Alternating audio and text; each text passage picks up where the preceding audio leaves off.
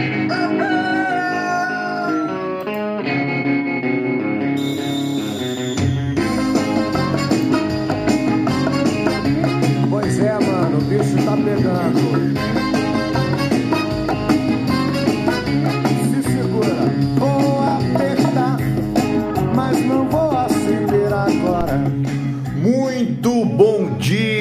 Sextou! Seja bem-vindo ao Morning Galo da Central do Investidor, a sua dose diária de informação, bom humor, história e muito rock and roll. A Central é o braço educacional do grupo Esperato, uma empresa com 12 anos de história, um escritório de investimentos ligado à XP com mais de 11 mil clientes e que está de braços abertos para lhe atender em todo o nosso Brasil varonil. Acesse aí experatoinvestimentos.com.br, venha conhecer o nosso trabalho, tá legal? Eu sou o Felipe Teixeira e ao som de um clássico de Bezerra da Silva na voz de Barão Vermelho, nós vamos destacar o que de mais importante deve movimentar o mercado financeiro nesta sexta-feira, 27 de janeiro. Faltam 338 dias para acabar o ano e 21 dias para o carnaval.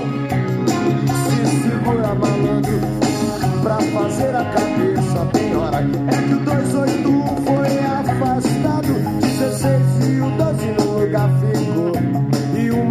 uma muvuca de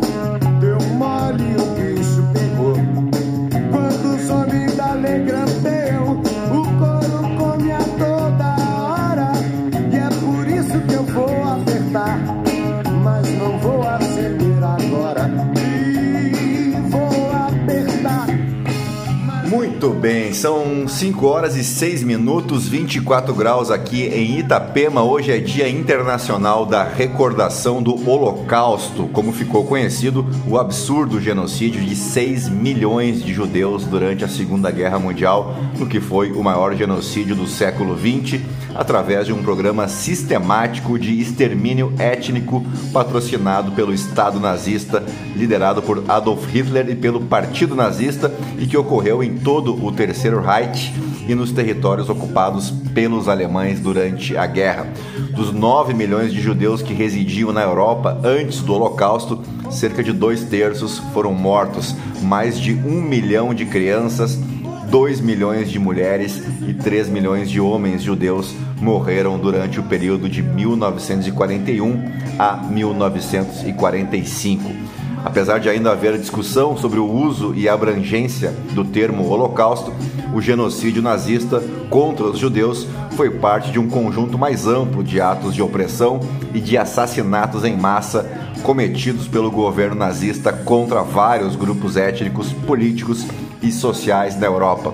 Entre as principais vítimas não judias do genocídio estão ciganos, poloneses, comunistas, homossexuais, prisioneiros de guerra soviéticos, testemunhas de Jeová e deficientes físicos e mentais.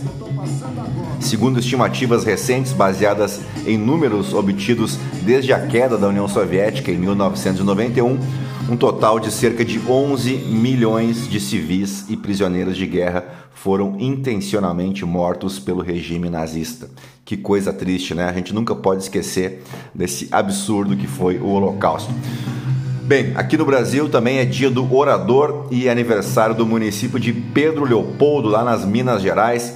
E agora sim, depois de embevecer vocês com tanto conhecimento, vamos direto ao que interessa. Mas antes, se você gosta do conteúdo aqui da Central do Investidor, nos ajude indicando, compartilhando com um amigo ou uma amiga para somar-se às outras 12.574 pessoas que não se misturam com a gentalha. Você pode me seguir também no Instagram, no Felipe ST. E é isso aí, gentalha. Vamos operar.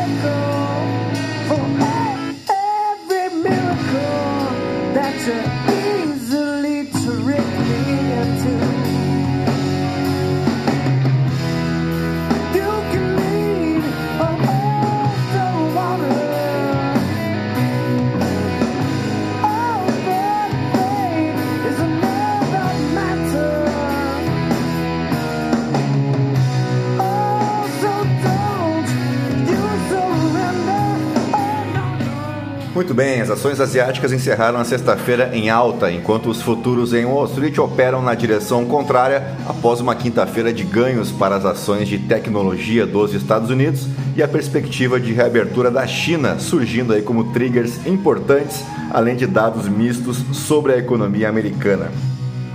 Os negócios devem estender a quinta série semanal de ganhos do índice MSCI, lá da região da Ásia e do Pacífico, que se dirige para o fechamento mais alto desde abril do ano passado. As ações de tecnologia listadas em Hong Kong seguem como destaque no continente. A notícia de que o Japão e a Holanda estão prestes a se juntar aos Estados Unidos para limitar o acesso da China a máquinas avançadas de semicondutores moderou a alta no continente, puxando as ações de suas máximas intradiárias, enquanto a China continental permanece fechada para o feriado do Ano Novo Lunar. Os investidores também estão de olho nas ações ligadas ao bilionário indiano Gautam Adani e espera-se que as empresas forneçam uma resposta detalhada ao relatório da Hindenburg Research, que acusa as companhias ligadas a Adani de fraude contábil. Nesse interim, as ações das empresas do grupo Adani despencaram na Índia, estendendo uma liquidação que começou quando o relatório foi publicado na terça-feira. A principal empresa, a Adani Enterprises, caiu até 10%, enquanto a Adani Green Energy e a Adani Total Gas caíram 20%. As perdas levaram o índice NSE Nifty da Índia a cair mais de 1% a caminho da mínima desde outubro. No Morning Call em vídeo vou falar um pouco mais sobre essa notícia que está reverberando bastante no cenário internacional. Bem, no Japão, o iene subiu depois que a inflação no país superou as estimativas e subiu para o nível mais alto desde 1981, há 40 anos, portanto. A alta nos preços deve aumentar a pressão sobre o Banco do Japão para reduzir o seu estímulo depois de redobrar seus esforços para reduzir os rendimentos dos títulos no início deste mês. Os desenvolvimentos da Ásia seguiram dados econômicos mistos dos Estados Unidos na quinta-feira, com o produto interno bruto crescendo a um ritmo mais rápido do que o previsto no trimestre de dezembro, acompanhado por sinais de desaceleração da demanda subjacente à medida que os aumentos das taxas de juros prejudicam o crescimento econômico. Uma queda surpreendente nos pedidos iniciais de auxílio-desemprego também indicou a resiliência no mercado de trabalho. Falei sobre isso no call de fechamento de ontem. O S&P 500 conseguiu fechar no nível mais alto em mais de um mês nesta quinta-feira, refletindo o salto nas ações de tecnologia e o índice Nasdaq subiu 2% para o nível mais alto desde setembro, liderado por um ganho de 11% para a Tesla, depois que Elon Musk confirmou que a montadora deve produzir 2 milhões de veículos este ano. Os contratos futuros dos Estados Unidos seguiram uma direção diferente durante as negociações asiáticas, em parte refletindo os resultados da Intel, que apresentou as previsões trimestrais mais modestas de sua história depois que uma queda na venda de computadores pessoais devastou seus negócios. Bueno, por aqui, o Banco Central Brasileiro informou nesta quinta-feira uma, abre aspas, revisão extraordinária de suas estatísticas do mercado de câmbio devido a um, abre aspas, erro da autoridade monetária na apuração dos dados desde outubro de 2021. Segundo o chefe do Departamento de Estatísticas do Banco Central, Fernando Rocha, o problema, também entre aspas, se concentrou nos dados referentes às importações.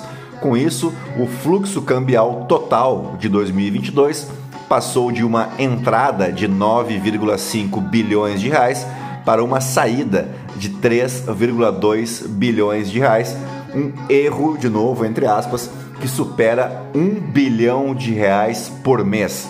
Abre aspas, pedimos desculpas por essa falha na compilação das estatísticas, identificamos esse erro, levantamos as causas, revimos os procedimentos e agora fizemos essa revisão.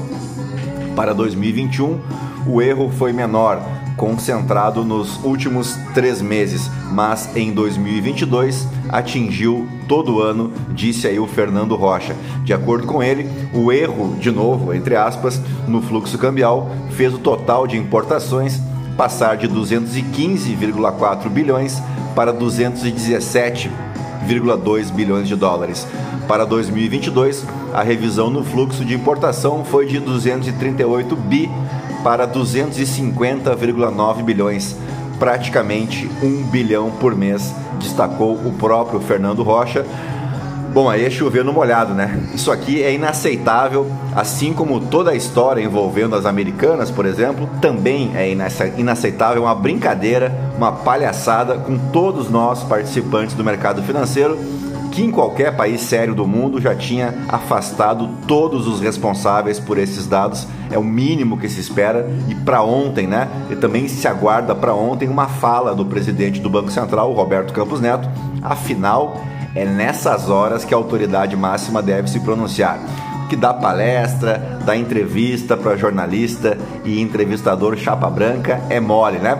Se o argumento do Banco Central seguir por esse caminho, de que foi um erro e de que a entidade pede desculpas, olha, com todo respeito, eu também me sinto autorizado a pensar que vocês não passam de picaretas que maquiaram dados em pleno ano eleitoral e posso inclusive questionar a independência de vocês, mas isso, claro, foi só uma coincidência, né? Eu que estou vendo coisa.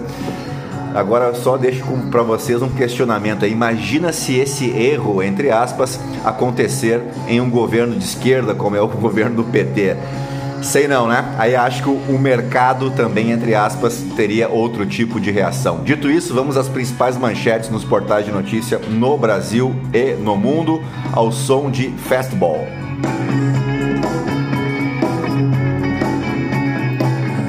Anyone could see the road that they walk Muito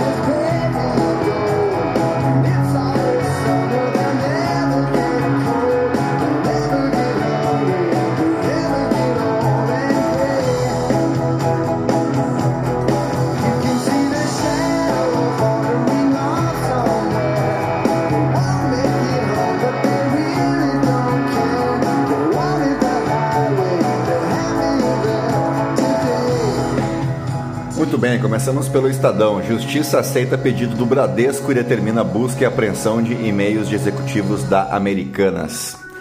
Governo Lula quer conteúdo criminoso contra a democracia retirado do ar em duas horas. Proposta entrou na medida provisória que faz parte do pacote anunciado pelo ministro da Justiça. Lula janta com Rodrigo Pacheco e PT oficializa apoio à reeleição no Senado. Arthur Lira distribuiu 70 milhões de reais a deputados para obter vitória acachapante na Câmara. Banco Central identifica erro de 1 bilhão de dólares por mês e fluxo cambial de 2022 vai de positivo para negativo. Rússia ataca a Ucrânia com míssil hipersônico após o Ocidente anunciar envio de tanques. Nova ofensiva acontece após ataque que matou pelo menos 11 pessoas e provocou cortes de energia. STF vê indícios de que governo Bolsonaro deu informações falsas sobre os Yanomami.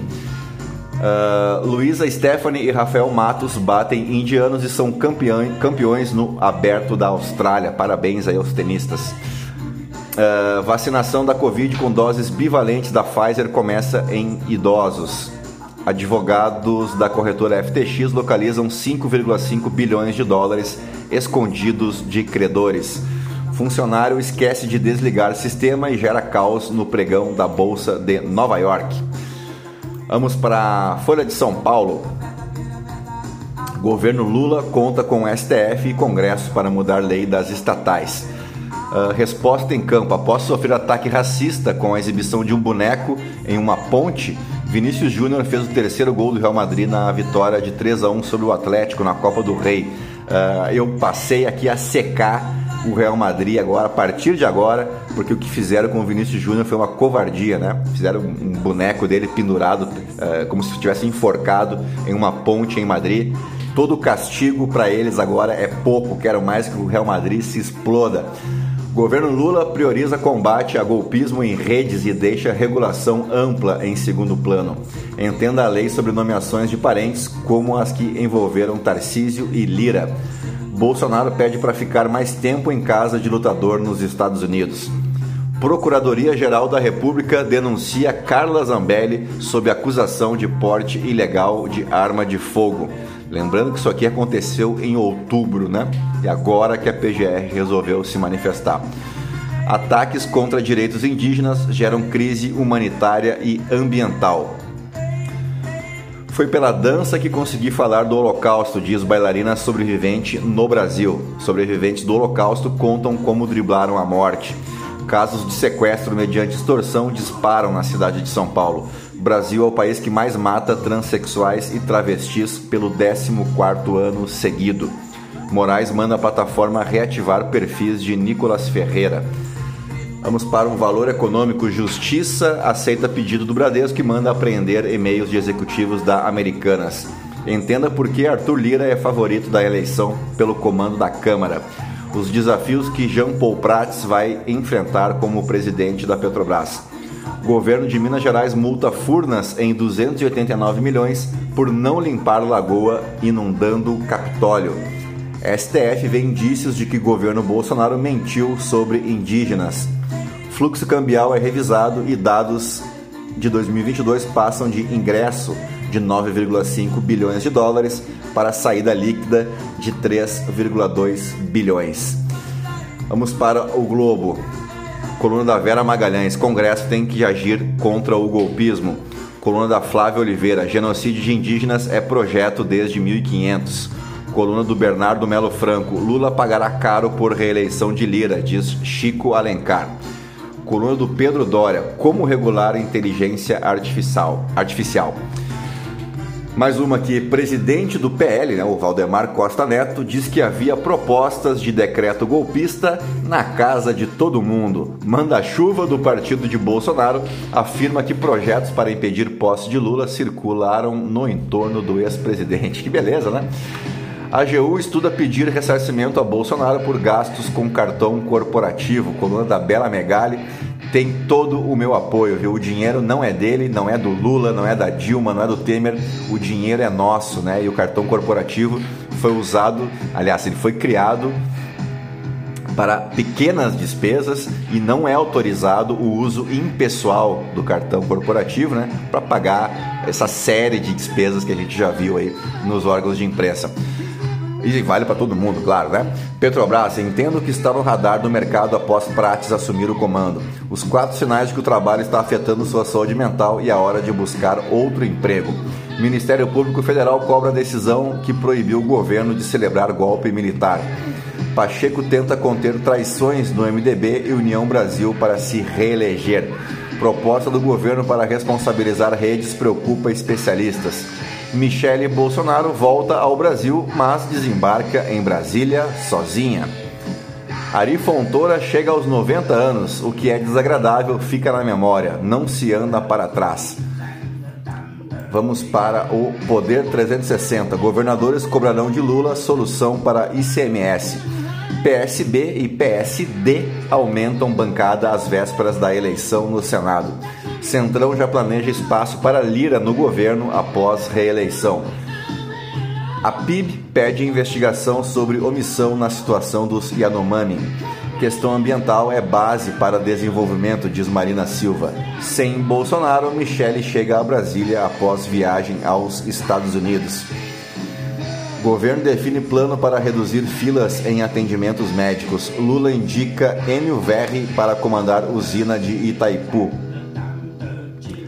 Pacote antigolpe de Lula obrigaria Big Techs a apagar posts. Atos de 8 de janeiro já custaram 40 milhões de reais à União.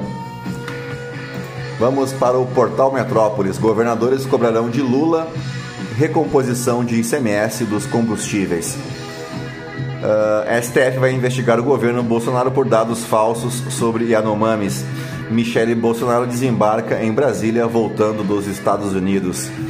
Uh, próximo a Bolsonaro, Abílio doou 500 mil reais ao PT após Lula vencer. Bolsonaro se recusa a receber políticos aliados nos Estados Unidos. Lula, o previsível é bandido? Corra PT para calar a boca do Temer diz a coluna do Mário Sabino. Preso por chacina, confessa ter sequestrado um dos membros da de família no Distrito Federal. A companhia enrolada de Lula na Argentina, é a coluna do Rodrigo Rangel. Lula chama de golpe o impeachment de Dilma avalizado pelo STF, a coluna do Ricardo Noblat. Vamos para o The New York Times. Cinco policiais acusados de assassinato na morte de uma pessoa em Memphis. No The Washington Post, uh, os obstáculos da Ucrânia que ela enfrenta na sua logística para receber os tanques né, dos Estados Unidos, também da Alemanha. No Financial Times, liquidação de Adani atinge 42 bilhões de dólares após vendedor a descoberto mirar grupo. Uh, vamos para os aniversariantes do dia. 27 de janeiro marca o aniversário de dois gênios da música, cada qual a seu tempo. O primeiro deles, o austríaco Wolfgang Amadeus Mozart, um prolífico e influente compositor austríaco do período clássico. Mozart mostrou uma habilidade musical prodigiosa desde a sua infância. Já competente nos instrumentos de teclado e violino, ele começou a compor aos 5 anos de idade e passou a se apresentar para a realeza europeia, maravilhando a todos com seu talento precoce. Chegando à adolescência, foi contratado como músico da corte em Salzburgo. Porém, as limitações da vida musical na cidade o impeliram a buscar um novo cargo em outras cortes, mas sem sucesso. Ao visitar a cidade de Viena em 1781 com o seu patrão, ele acabou se desentendendo com ele, solicitou a sua demissão, optando por ficar na capital, onde ao longo do resto de sua vida conquistou fama, porém pouca estabilidade financeira. Essa história de ser músico aí e não dar dinheiro é antiga, portanto, né? Seus últimos anos viram surgir algumas de suas sinfonias, concertos e óperas mais conhecidas, além de seu requiem. As circunstâncias de sua morte prematura deram origem a diversas lendas. Ao todo, ele foi autor de mais de 600 obras, muitas delas referenciais na música sinfônica.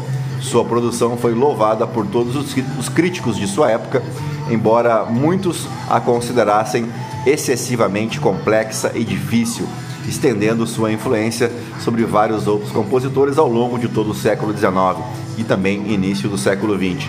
Hoje, Wolfgang Amadeus Mozart é visto pela crítica especializada como um dos maiores compositores do Ocidente de todos os tempos e conseguiu conquistar grande prestígio mesmo entre os leigos, e a sua imagem se tornou aí a de um ícone popular. Falando em ícone popular, quem também aniversaria hoje, e esse está Vivinho da Silva e é brasileiro, é o grande Djavan Caetano Viana. Nasceu em Maceió em um 26 de janeiro de 1949, completa 74 anos, portanto, hoje o nosso Djavan cantor, compositor, arranjador, produtor, empresário e ex-jogador de futebol. É, sabia dessa? O Djavan foi meia do time juvenil do CSA lá de Maceió. Ele mescla inúmeros estilos, entre eles o jazz, o blues, o samba e a música flamenca, com grande influência da música regional nordestina. E vamos combinar, né? O Djavan dispensa apresentações. Vamos para os fatos históricos. Começamos pelo 27 de janeiro de 1973, quando acordos de paz de Paris terminavam oficialmente a Guerra do Vietnã, travada entre o Vietnã do Norte e o governo do Vietnã do Sul. O exército norte-vietnamita era apoiado, você sabe, pela União Soviética, pela China e outros aliados comunistas, enquanto os sul-vietnamitas eram apoiados pelos Estados Unidos, pela Coreia do Sul, Austrália e outras nações anticomunistas pelo mundo todo. Neste cenário, o conflito no Vietnã é descrito aí como uma guerra por procuração no auge da Guerra Fria. O total de vítimas da Guerra do Vietnã entre os anos de 1964 e 1975 é impreciso, oscilando entre 1 milhão e meio e 2 milhões de vietnamitas mortos entre civis e militares. Parte considerável da população economicamente ativa do país morreu durante o conflito, e este fato provocou uma grave crise econômica nos anos seguintes. E morreram aproximadamente aí 58 mil soldados norte-americanos até a retirada dos Estados Unidos em 1973. Já no ano de 2013, 242 pessoas morriam no incêndio da boate Kiss na cidade de Santa Maria, no Rio Grande do Sul. A tragédia ocorreu na madrugada do dia 27 de janeiro de 2013 e foi provocada por uma série de ações humanas que ainda hoje estão sendo verificadas pelas autoridades competentes. O acidente foi considerado a segunda maior tragédia no Brasil em número de vítimas e em um incêndio, né, sendo superado apenas pelas tragédias do Gran Circus norte-americano em 1961, uh, ah, em Niterói, que matou 503 pessoas e teve características semelhantes à do incêndio ocorrido na Argentina em 2004, na discoteca República Cromanon. Uh, classificou-se também como a quinta maior tragédia da história do Brasil e a maior tragédia da história do Rio Grande do Sul, a de maior número de mortos nos últimos 50 anos no país e o terceiro maior desastre em casas noturnas no mundo. E com essa notícia triste aí, a gente se despede do nosso Morning Galo desta sexta-feira, 27 de janeiro. Uh, te desejando um bom final de semana, é claro, e te convidando para o nosso call de fechamento logo mais à tardinha, para daí sim passar a régua nas principais notícias do mercado financeiro, tá bom? A todos então, um bom dia, bons negócios, fiquem na companhia de Metallica e eu volto mais tarde. Tchau, fui!